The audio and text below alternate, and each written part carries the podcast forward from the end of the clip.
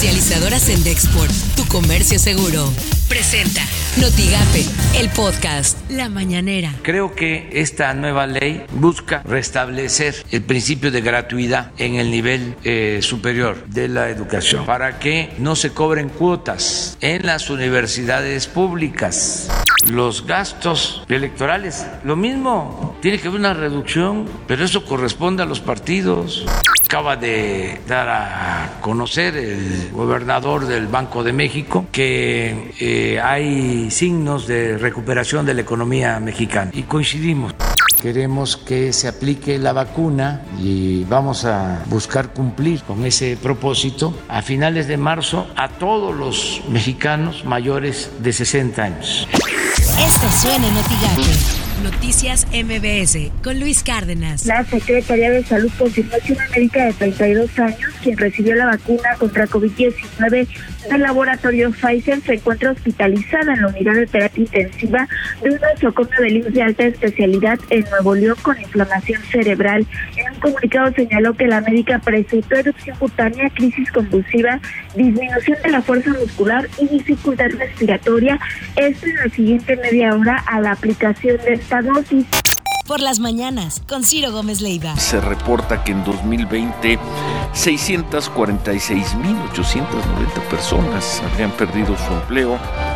Esto debido fundamentalmente al impacto del COVID provocaron que el año pasado se registrara la peor cifra de bajas laborales en el Seguro Social desde 1995 las cosas en W Radio. Ya desde hace unos días fue nuestro querido amigo Salvador García Soto, al que le mandamos un gran abrazo.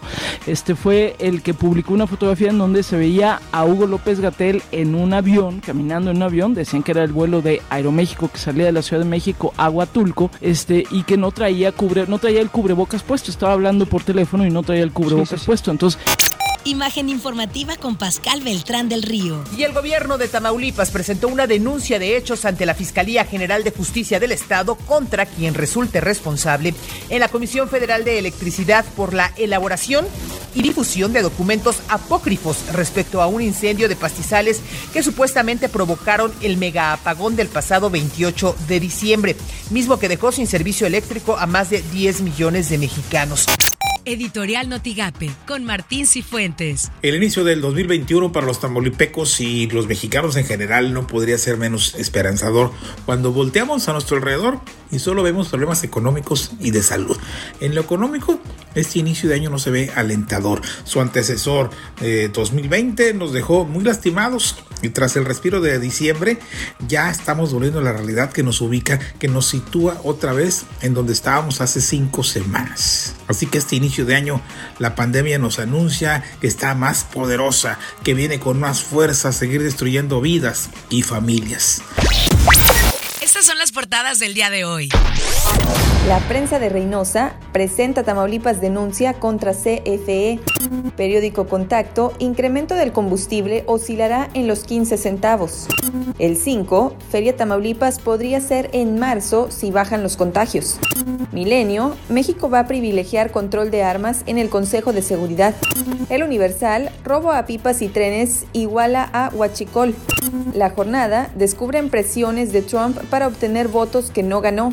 Notigape, acuerdan Morena y PT, coalición parcial para el 2021. Esto lo afirmó el diputado federal por Morena, Erasmo González Robledo.